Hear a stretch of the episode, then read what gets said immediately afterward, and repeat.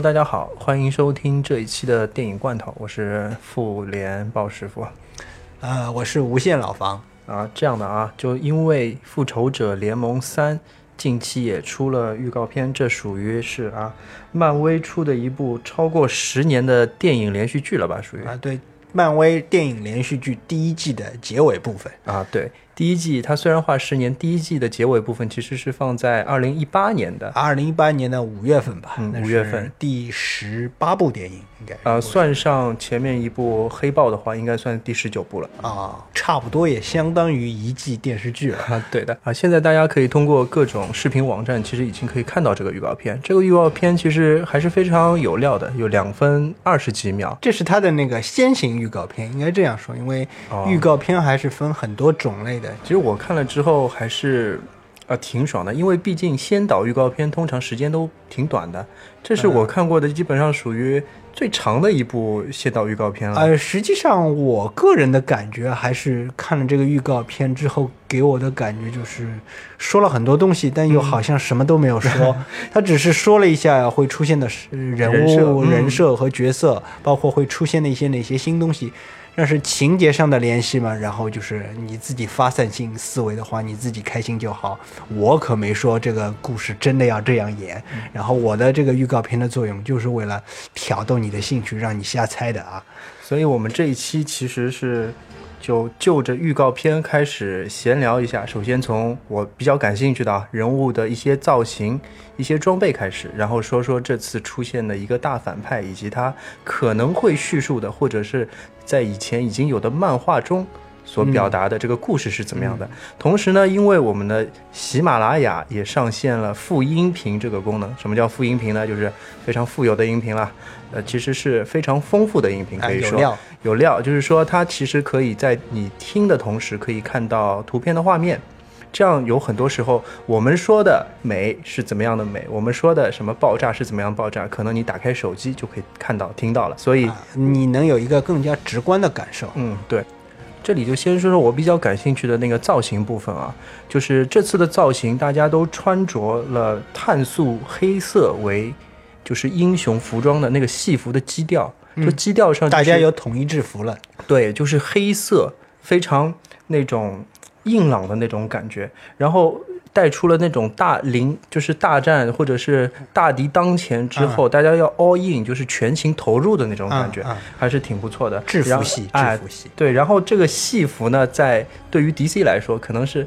漫威的制服上的一种黑化啊，然后还可以说说就是几个演员，就是几个角色啊，就是寡姐她从红色头发变成了黄色头发，金发了。就是其实我觉得她这个造型还不错，可能比之前的红色也好，或者是草草剃素子的黑色都让我觉得养眼一点，蛮适合她的。再往后可以看到就是。雷神是一袭短发嘛？短发其实就是因为他在雷神三里面，雷神三里面已经是延续下来了，莫名被剃掉了。对的，然后也干练一些，然后接着的话就是托尼斯塔克，他是穿了一套像。特警干员一样的那种外套，冲锋衣啊，冲锋衣一样的东西。然后和之前的相比，他一直是穿什么跑步衫啊也好，商务说唱的那种衣服，对，西服了，西服了来说也好，就是比较与时俱进一点。然后接着是看到的是幻视，幻视大家也知道，他之前是那种。红配绿的杀马特披风造型吗？哎，就是紫色番薯造型，对吧？然后带有一个披风的紫色番薯。嗯，现在在剧情中，我们在预告片里看到，他是因为是用真人出演的，就是直接换成那个他的演员保罗贝坦尼的样子了。哎，就是，但是呢，估计也是为了改善一下那种。爱情戏方面的那种出格感嘛，你像一个整让那个绯红女巫一个挺漂亮的伊丽莎白·阿尔森这样的故事，整天对着一个紫色番薯卿卿我我的，给人感觉也不是特别好。对着一个一直在 cosplay 的人很难入戏。对，然后还有就是呃，美国队长，然后美国队长这次我觉得这个造型我特别喜欢，他是蓄了胡子，嗯，有那种英雄。沉寂后的那种悲壮在里面，因为他基本上应该是忘记带剃须刀的那种感觉，或者是又接了一部什么类似于其就是哎 Mission Impossible 的戏，对吧？对吧？就是规定他必须留胡子的戏，所以他他对漫威说说，我在这部戏里也必须留胡子，你就将就一下，看我这个胡子造型吧。啊，好的，这个这样的那个美国队长有点像那个游戏人物那个 Max Payne，就是对。Max Payne 三里面好像原先 Max Payne 只是留点胡茬，然后到第三部里面 Max Payne 就是剃了个光头，然后留了一把大胡子，啊，戴了副墨镜，嗯，对，然后就是整天就抽烟喝酒，就是一那种颓废英雄再重新奋起的那种感觉。当然了，美国队长是不可能到 Max Payne 那种状态的，嗯，对的，那个因为他是人家是伪光正的那种。代表人物、啊，代表人物不可能整天嗑药喝酒什么的。嗯，其他还有就是我看到比较有特点的，就是神奇博士的出现。神奇博士出现，但是神奇博士永远在那个飞饼，然后在那个二人转嘛，就手上就拿了两个。啊，对，就是他就是在一直在那里比划，你知道吗？就是因为我们知道那两成那两个那两个东西呢，就是饼一样的东西是咒符盘一样的玩意儿，然后呢，他手肯定是整天镂空了，在那里东转转西转转，然后穿着一件红色的披风，还有穿里面穿着一件道袍一样的东西，然后又是卷福的那张脸，对吧？嗯，然后这个这个其实奇异博士这个角色给人的感觉，总体来说就是过分夸张，总总总有人一种过分夸张太华丽的感觉，对吧？或者他，你看，尤其是这种他处在这种一大堆所谓正常人当中那种啊突兀感，你知道吗？就是他这样穿着披风，穿着道袍，你在像《雷神三》里面旁边一个洛基，一个一个雷神，就是这样的状况下，这种嗯就还好。呃，并不怎么出戏的，因为 所有人都是这种戏服造型，就是 costume hero 的造型非常明显。但是他一下子进入到托尼斯塔克啊或者布鲁斯班纳这种正常人的状况下，你就会觉得这人是来演戏的吧？呃走错片场了 啊走错片场了那种感觉。啊，行，其实这里为什么他还不算特别出戏，就是就要慢慢开始说到反派了。反派也是属于穿西服的那种 style 呃，反派干脆就只整个人都是 C 级的，啊。这个人其实就是之前也有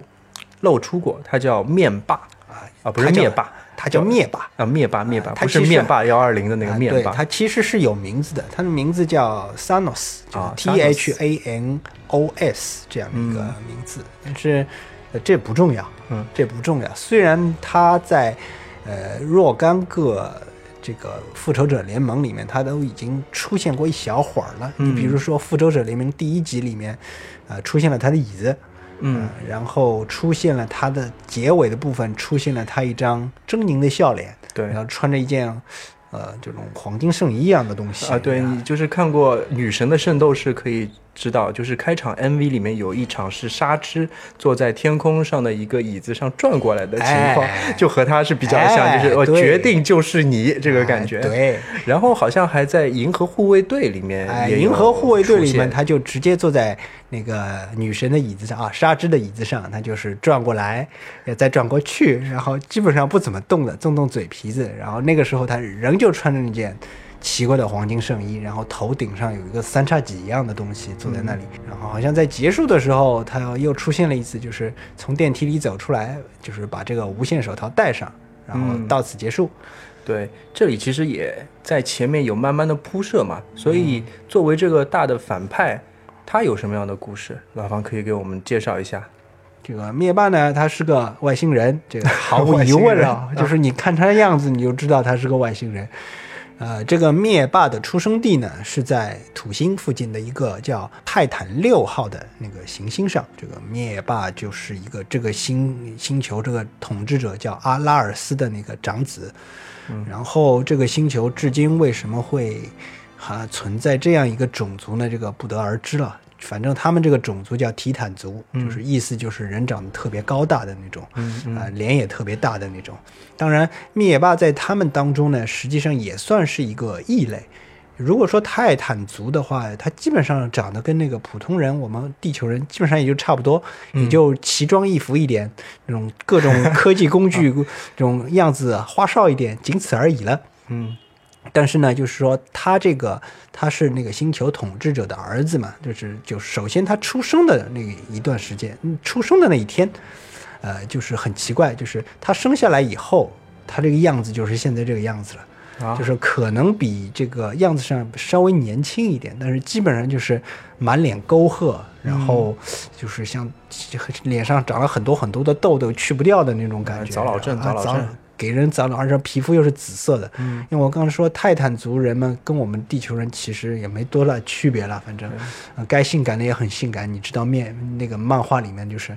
呃，就反正都是肌肉，不反正不是肌肉就是都这种性感的酮体什么的。啊，对，啊，对，然后就是他就是特别像一个怪物，嗯，然后他生下来生下来一个怪物以后，然后他旁边的那个医生就是就对对那个阿拉尔斯解释说，哎，你你都看到了，你是目睹那个生产过程的，这里没有什么狸猫换太子的情节在里面啊，啊，那，要不我们去检测一下基因什么的，然后呃，这个统治者就怒了，说胡说八道，他说我和我妻子感情很好的，他也不可能背叛我的。然后说，他就决定了，说这就是我的儿子，管他长得难看怎么样的啊！听到这里，好像大家很欣慰啊。但是，然后他把这个灭霸拿出来，就是小孩状态的那个灭霸，啊，给他母亲看的时候，就是给他妻子看的时候，就是他妻子啊就开始尖叫，然后顺手抄起把手术刀要把这个孩子弄死。嗯，那这拉尔斯就不行了，说这不行啊，这是我儿子啊，这也是你儿子，你怎么那么那么粗暴呢？先给他打个镇静剂什么的嘛。啊，其实呢，就是说明这就是个不祥之兆了，就相当于，啊，根据漫画的设定，就是说，就是灭霸的母亲是知道灭霸就是一个坏人，或者说他就是怎么说呢？抽象一点，形而上一点说，就是他就是邪恶本身是这样的东西，所以他才会长得这么丑陋。这种，当然这有可能是后天我们自己瞎编的。实际上，漫画里的灭霸比这个电影里的还要难看。嗯，电影里的其实是有一点美化了，他那人这就是人类那个形态是比较明显的，就是像像那个电影里他这个，或者说哦，应该说在漫画里，他这个眼珠子根本就没有，就是眼核的，就全都是黑的，然后脸上的表情或者那个手指、四肢什么的都都更加细长什么的。但是，但是不管怎么样，就是他，就是这个小孩灭霸就这样茁壮成长起来了。虽然所有人都觉得他的样子很奇怪，但是好像这个星球上其他人因为都是俊男美女嘛，嗯，然后看到这么一个，诶，这么一个所谓的丑八怪，看上去他们他们也很喜欢，因为他很聪明，你知道吗？哦，也很喜欢，就是周围的那些小孩儿都很喜欢和他在一起，因为他一起玩儿，对，觉得这人爱很聪明，而且他那个继承他父亲的基因也很优秀，嗯啊，所以就是各方面都都非常优秀，都很好。然后只有一点有点奇怪的是一点，就是他特别去害怕上那个解剖课，嗯啊，就是说他看到就是人家那个解剖课，我也不知道为什么。那个土星的卫星提坦六行星上还会有解剖课这种东西，这这这种让我义务教育，哎，义务教育对吧？啊，不知道几年制啊，就是。然后他在有一次看到那种解剖课上要解剖什么生物，反正某种外生外星生物，就跟我们解剖螳螂、兔子什么的一样的。然后他看到这个不行了，他说一下子就觉得，哎呦，浑身发抖啊，什么人开始干呕啊什么的，就就觉得特别恶心了什么的。然后啊，当场就是。差不多要晕倒的那种感觉，就是就好像就是维多利亚时代的妇女见到血一样啊，人要昏过去那种感觉。呃，这然后这下子就是别人就觉得这个人可能胆子特别小，嗯，然后是不是特别懦弱？呃，然后灭霸自己对这个这一点呢也非常困惑了。你说我这个人，照理说我应该是那个王的儿子，而且我我。我也不觉得我以前特别胆小啊。这个时候他大概十岁左右吧，十岁左右其实，啊，当我们回忆一下自己的小时候，对吧？我们十岁左右基本上，啊，说难听点，因为我们那个时候比较无知，然后暴力这种因子呢又是人类是本性当中存在的，我们像现在尚不能像现在一样，就是比较精确的去把控身上的不知轻重暴力的本性，应该是不知轻重的，或者说。呃，动手动脚打人什么都是下狠手的，像像而这种状况下呢，这个灭霸他反倒是跟别人不一样，他好像不喜欢打人，看到这种什么解剖了特别害怕，呃，于是他就觉得自己是不是一个这种特别懦弱的人，而就有点羞愧了。这个时候，然后有一次他又一次在那个实验室里试图去解剖什么，然后又失败了以后呢，在旁边出现了个妹子。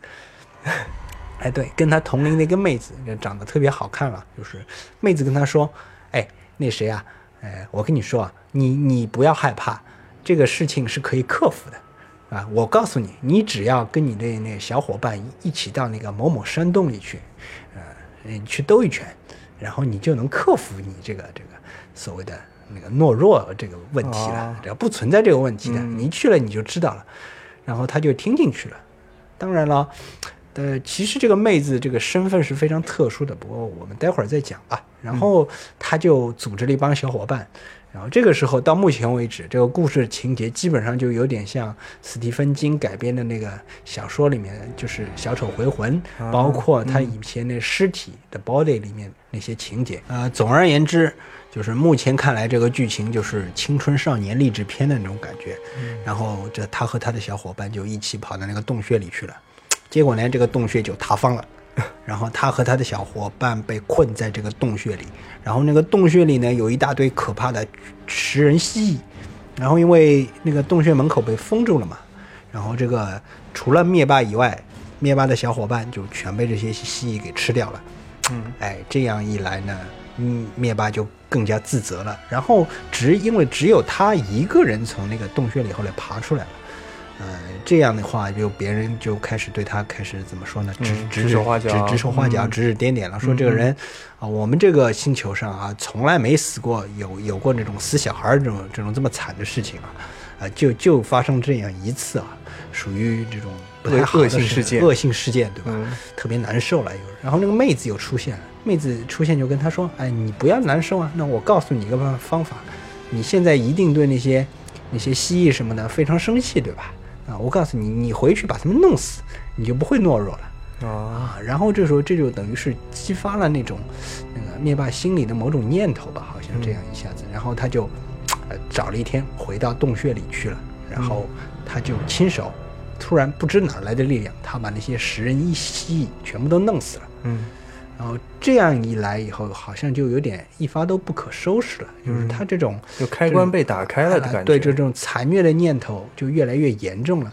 他原先呢，为了平息这种内心的这种怎么说那种所谓的杀人的欲望吧，然后他是先是做那个把它用来搞科研，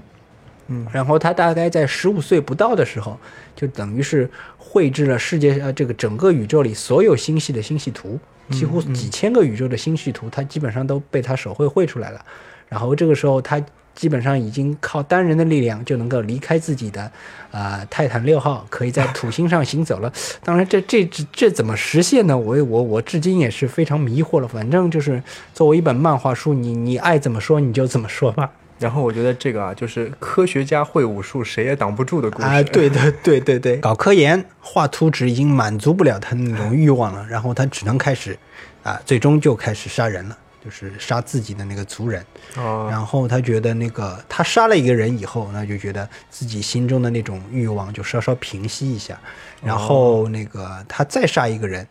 呃，又稍稍平息一下，但是始终无法彻底的平息。然后那个妹子呢，动不动就出现在他身边，跟他说一些说，你这个人真是懦弱啊，你还真不是能够正视自己的人，你想杀人你就去杀嘛，干嘛这么扭扭捏捏的什么的，这。这一下子又变成了这种疯狂杀、疯狂连续杀人犯的剧情了，然后基本上也是，也就是说到最后呢，他不停的去杀各种人，不停的解剖各种尸体，然后他希望能够从这种生理学解剖当中啊、得出一个结论，就是自己为什么是这样的一个人，说我为什么喜欢杀人，但是这个结论得不出来的呀。那最后呢，就是他甚至于他去绑架了自己的母亲，啊，那甚至于让他把他绑架到一个小黑屋里，然后那其实他母亲之前，因为他生下那个灭霸以后，他嗯他母亲基本上就彻底疯了。啊，就是这样的一个情节，这样像那种母亲生下某个伟大人物然后发疯的情节，经常出现在希腊罗马神话里。嗯然后他把他把自己的母亲从这个小黑屋绑到另外一个小黑屋里，最后也杀害了。然后他杀了自己的母亲之后，那个他那个妹子又跳出来说了，说哈哈哈你这个人，你杀自己的母亲什么的，你好像很那什么的嘛，好像又是一副特别懦弱的样子，又嘲笑他一番。然后他就彻 彻底怒了，然后他我在这里已经杀了自己这么多自己人了，我觉得我在自己这里待不下去了，然后他就一如既往，或者说义义义义无反顾的话，就是离开了自己的故乡，然后好像是所有这种恶棍或者伟大英雄的这种标配了。然后呢，他就开始在银河系的四个各种边缘或者各各种边缘星球啦、什么角落里进行游荡。然后他游荡到一个角落了以后，就结婚了。结婚了啊？对，找了一个妻子。他也当时他可能觉得这种正常生活可能够能够治愈他自己心中的那种变态欲望吧。然后当然不行了，但是他生了还生了一个小孩儿，呃，生下来以后呢，他觉得不行，再这样下去我会把他们都杀掉的啊，这样不可以。然后他毅然决然的就走了。那其实还是觉得，哎，过这种日子那里好，内心中当中好空虚啊。然后这个时候他碰到了一艘海盗船。星际海盗什么的，有点那种银河护卫队里面的那种人气息的味道。然后他上了海盗船以后，这个他这个时候呢就不想杀戮了。但是你上了海盗船以后，然后怎么能不想杀戮呢？那船船上的船员，还有那个船长就嘲笑他，啊，他就忍受嘲笑，他觉得自己啊不能再杀人了，他必须要忍一段时间。这个其实老实说。这个故事写到这里的话，我感觉还是，嗯，蛮蛮深刻的。老实说，蛮深刻的。就是一个人对自己内心那种，这种可怕的欲望是，到底是顺从他呢，还是压抑他呢？到底是一个怎样的决策过程？这一点应该说，这个这部分的描写，我还我还是觉得蛮蛮有意思的。嗯，然后但他就是跟着海盗船自己到处飘荡了，就是等于是。虽然海盗时不时的要嘲笑他，他就是等于是，他把自己的杀戮欲望，就是就是使用了一种方法，就是转换到性欲上了。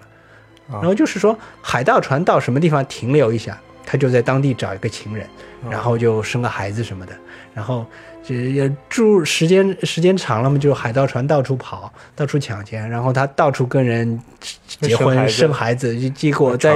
呃在在在宇宙间留下了很多很多的后代。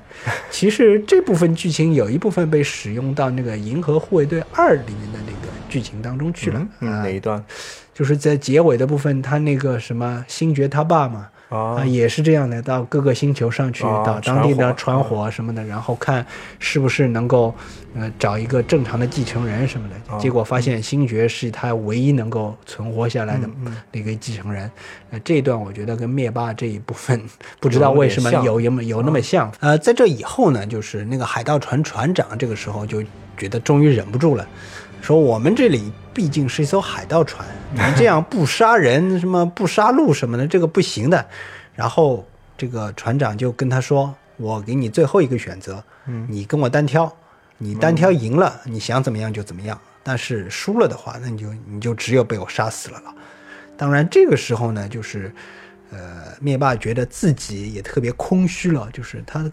他杀人满足不了他的欲望，他过平常生活这样自我自我放逐也不行。那现在被逼要跟他单挑了，好像就是他就等着，他突然觉得这样死掉就算了，就于是他就这样跪下来，闭上眼睛，准备准备那个受死。了。结果等他睁开眼睛之后，发现他周围的一大群人就围在他旁边向他朝拜，因为新的海盗船船长诞生了。啊，然后就是等于是他已经把那个海盗船船长给弄死了，然后把这大卸八块什么的，到处都是他的尸体碎块什么的。然后这个时候呢，那个妹子又出现了，妹子就这时候又开始嘲笑他了。然后这个这个时候灭霸才发现自己已经深深的爱上这个妹子了。然后他他终于体会到自己所做的一切似乎都是为了迎合那个妹子对他说的那些话。嗯啊，除了这个妹子以外。他自己就是一个内心空虚而孤独、无人认同的人，无人认同的人。哇，一这这个剧情画风一下子又变得特别深刻了啊！然后就是他这个时候就对妹子说：“我呃，你你告诉我，我应该怎么做才能够博得你的欢心？”然后妹子就跟他冷笑一声，说：“博得我的欢心？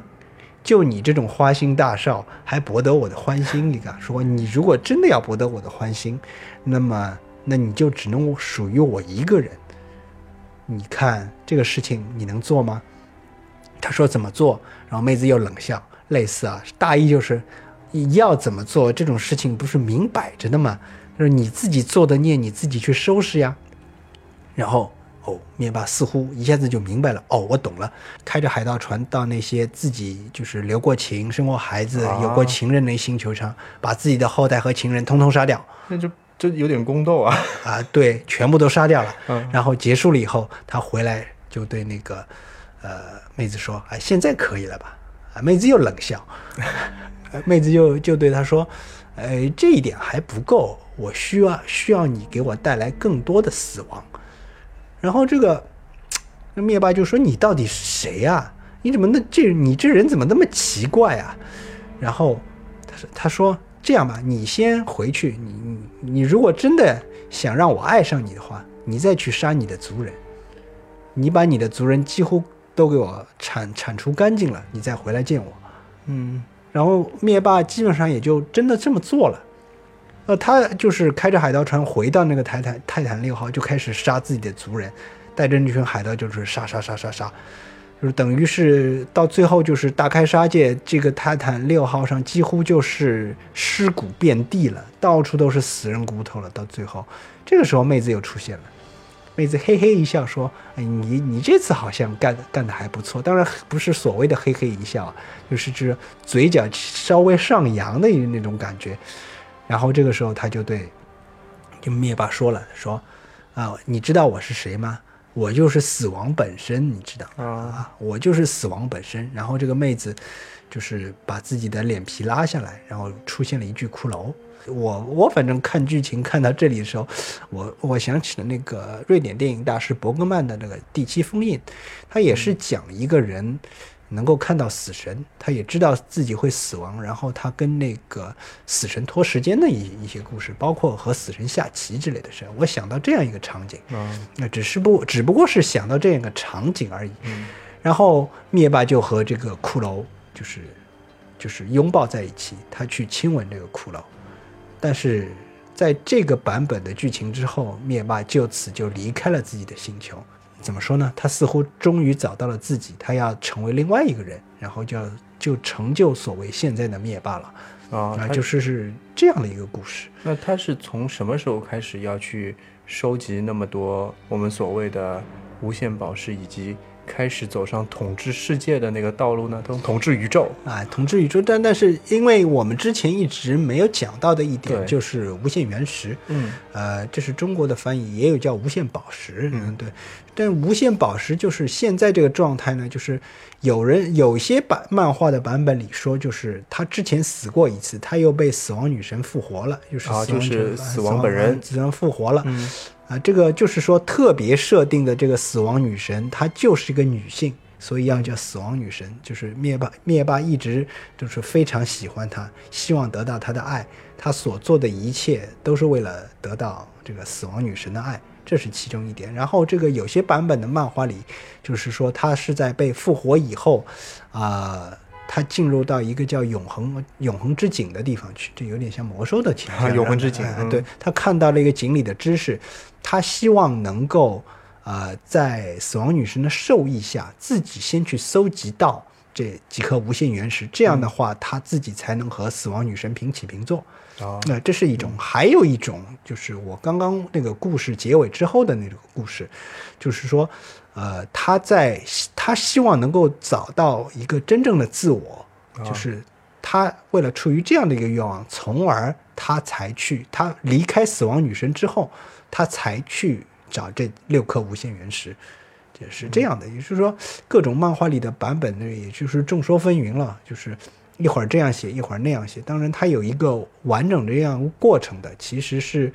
呃，它有一整套关于无限原石的漫画，如果大家有兴趣，可以去找来看一下。因为但是那个漫画书里的情节跟那个电影里的情节应该是差别巨大的，就是你可以把它当成。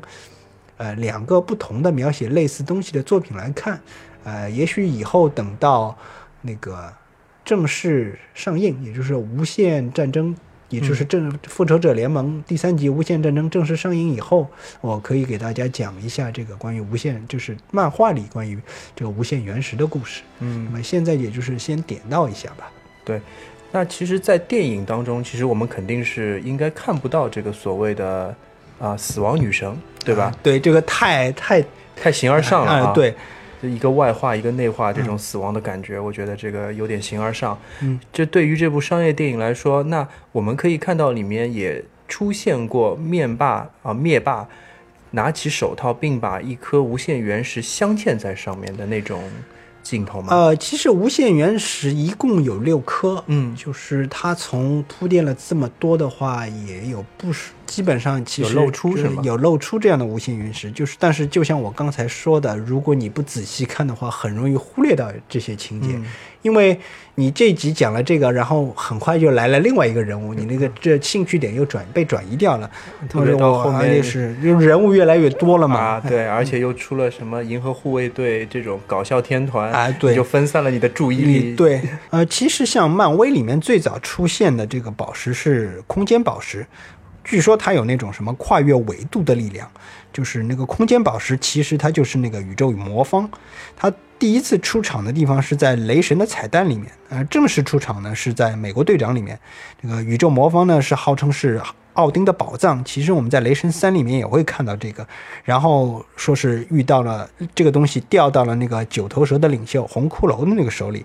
然后后来又沉睡到海底，然后那个钢铁侠的爸爸，也就是霍华德·斯塔克捡到了这个东西，然后最后就导致了那个复仇者联盟里面所谓有人入侵了，就是这个原因，就是后来我们可以在那个情这个漫威的电影里看着这个东西被雷神拿到了，然后这个东西最后又归还到呃奥丁的宝库里面。后在雷神三里面，他被洛基拿走了。对现在我们知道那个空间宝石这个东西是在洛基手上。然后我们也可以在预告片里看到洛基嗯手上拿着一个呃空间宝石这个东西，然后就是所谓的现实宝石，嗯，呃，据说它能够改变所有的物理规则，然后撤销任何事物的意义。呃，这个后一点我我觉得挺奇怪的，可能有点过分形而上了嘛。这个东西它也是出现在那个呃雷神的电影里。他在雷神的第二部电影叫《暗黑世界》里面，他以那种以色粒子的方式出现。啊然后大家注意一下，这个这个东西，以色粒子曾经在那个简·福斯特的身上就是出现过，然后就是雷神的所谓前女友嘛。然后雷神说是在这雷神三里又吐槽了一下，我们俩互相抛弃了对方什么。然后现在这个东西，呃，它能够把所有的东西变成暗物质，然后这个东西在那个。呃呃，现在又被收集到那个收，又被收集到那个收藏家的博物馆里去了。那个就是在《银河护卫队》里那个嗯本尼西奥·德尔托罗演的嗯那个白头发的那个人，那特别有意思哎那个据说这个东西现在在他那里，然后我们其实也看到，现在他那个地方好像毁掉了。嗯再就是力量宝石，力量宝石这个东西呢，它有另外一个叫法叫宇宙灵球，因为你看，就是它不直接，它还不直接跟你说这个就是什么什么宝石，它以其他的名称或者其他的方式出现，所以你看过以后，你可能很快就忘记了。呃，它第一次出现呢，就是在《银河护卫队》第一集里。啊、就是那个呃审判者罗南曾经把它镶在那个他手里那个大锤子上面去，哦对对对对对。然后最后的一幕就是他拿这个，就是我们的这个主角星爵，嗯啊，拿住这个这个宝石之后，并没有死掉，对然后他还和其他人连通在一起传功然后把罗南干死了，对就是这样的一个故事，特别傻。其实这个结尾还有跳舞什么的，挺奇怪的。然后这个东西呢，就是力量宝石，然后这个力量宝石放在，呃，在也是银河护卫队结束的时候，在那个所谓山达尔军团的那个好像保险柜里什么那样的什么啊、星星军团了、山达尔星了这种东西都是啊随便吧啊，森尬林舞天。然后就是心灵宝石，这个心灵宝石我们第一次出现，它也是在复仇者联盟里面，就是那个时候洛基拿这个权杖，不是把鹰眼变成自己的人了嘛？然后说把这个东西啪一下子插到你那个心心脏的部位，啊、你马上那个鹰眼就听我的指挥了。然后他其实，在那个《美国队长二》里面，《冬日战士》里面有一小一小会儿出场，然后他到那个《复仇者联盟二》里面，《奥创纪元》里面，他就变成了一个能量发生器，然后就是他原先是在那个洛基的权杖里，后来不是被那个奥创拿走了嘛？奥创说我要给自己造一具新的躯体，呃，然后他靠这个宝石来驱动这个躯体，然后这个躯体诞生了。我们看到就是我们现在的幻视，他也能够拿起雷神那把锤子，然后大家然后看了这把他拿起的锤子，顿时都惊了，就是当时有这样一幕情节。其实这个情节设计的还是不错的啊对这也推动剧情发展的情节。也就是说，现在我们可以看到，就是这个宝石就是在幻视的头上，就放在那个部位。嗯，这个是心灵宝石，这个心灵宝石在那个预告片里也有出场哦。但是它有一个情节，就是有人似乎要试图试图取走，但是这个这个事儿你不知道怎么判断，就是我只能说不知道怎么判断。然后第五颗就是时间宝石，时间宝石是个什么东西？反正他一出场就跟奇异博士在一起了，他就放在奇异博士就是他们那些是就什么什么魔魔法师的那个是那个书柜里什么的，这个东西它有一个非常非常牛逼的名字叫。啊阿嘎摩托之眼，然后你听到了以后，就好像进了某个 RPG 一样，对吧？好像就是有以前我们打的那个《最终幻想》或者那个《勇者斗恶龙》的那里面，经常会出现这种东哎西。，那这个宝石是跟那个披风是一起陈列的吗？之前在电影里面、呃不是也不是也不是，他只是最后他戴上了那个阿卡莫托之眼，然后奇异博士我们知道最终的一个 BOSS 是多玛姆这样一个啊，什么、对对对，什么什么什么流泪的啊什么黑暗纬度的 君主了，什么随便什么也好了，用。大家不要听我说什么随便什么也好了，好像我对那个漫威有什么意见一样的。其实没什么意见其实我对漫威一点意见都没有。你制造紧张情节，哎，我也无所谓了，因为我知道，因为这是漫威和迪士尼共同做出来的东西，你是绝对不会真正达到一个什么什么暗黑纬度这个这个这个级别的，所以你不用担心它达不到。黑暗骑士的这个水准，他这也不是他的目标，应该这样说。根本不是他的目标。啊对他还是一部就是大乱斗，而且这次那么多群星，对吧？哎，对，我而且我可以跟大家说的是呢，这个，呃，啊，先说第六颗吧。第六颗现在为目前为止还没有出现啊，据据很多人众说纷纭是有可能会出现在黑豹里。嗯，第六课，也有人说他已经出现了，他是那个雷神里那个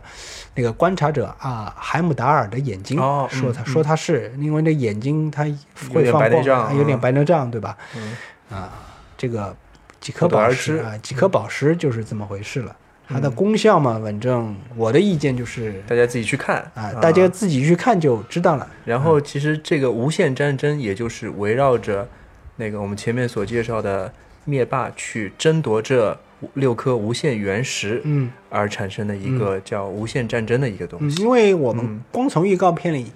呃，灭霸的动机和整个过程你都不知道。嗯然后灭霸在之前的一些行动逻辑，他也没有揭示出来，可能在后面的所谓电影剧集里面，或者说电影大事件里面会，呃，跟大家做一个交代吧。嗯当然了，他之前所说的那个角色会死掉这种事情，其实大部分是因为合约到期了，而不是其他什么特约特殊原因。啊，这个合约到期，这些演员是不是会继续演下去？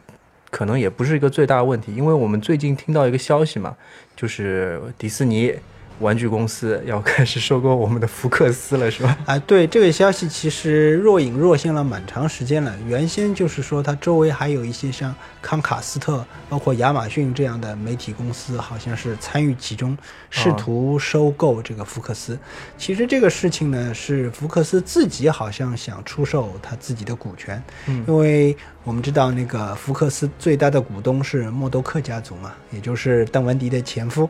啊、然后他试图把福克斯卖掉，他也是主动在找这个下家。那正好嘛，福克斯手里他有着漫威的另外几支主要人物的那个、呃这个版权。版权，对，因为当初漫威自己在九十年代末濒临破产的时候呢，到处卖版权。啊。他比如说把 X 战警和神奇四侠的版权都卖给了福克斯，包括死侍的版权。啊，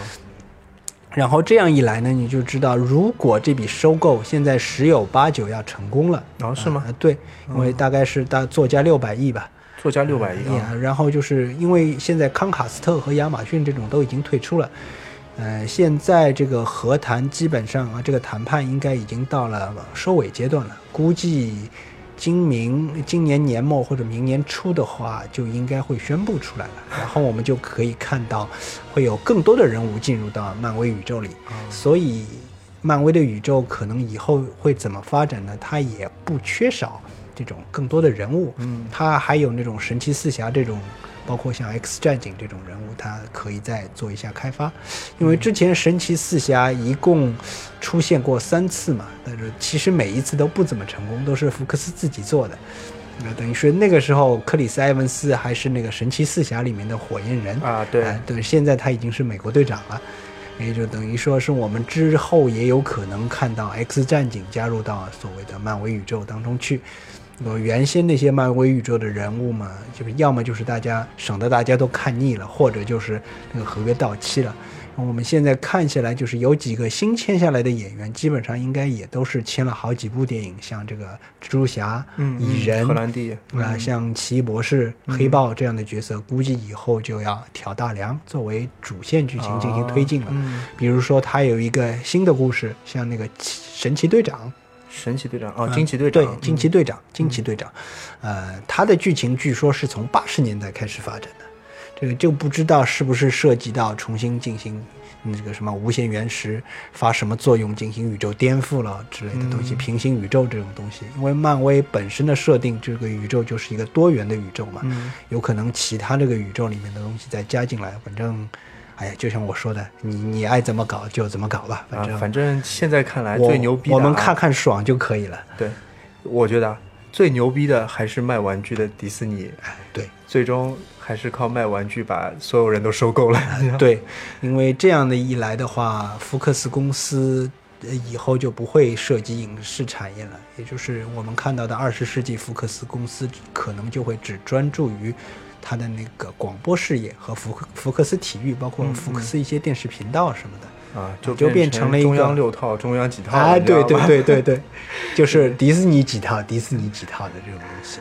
啊，好吧，说到这里也差不多帮大家稍微理了理，就是关于这个预告片背后的一些故事，比如说灭霸的故事也好啊，无限原石到底在哪里出现，哪里归来，那这只是我们无限前瞻的第一步。嗯呃，随着时间推移，可能更多资料和物料析出之后，我们也会适时的去选择一些内容为大家呈现后面的节目吧。嗯，好的，这一期就到这里结束了，谢谢大家。谢谢大家。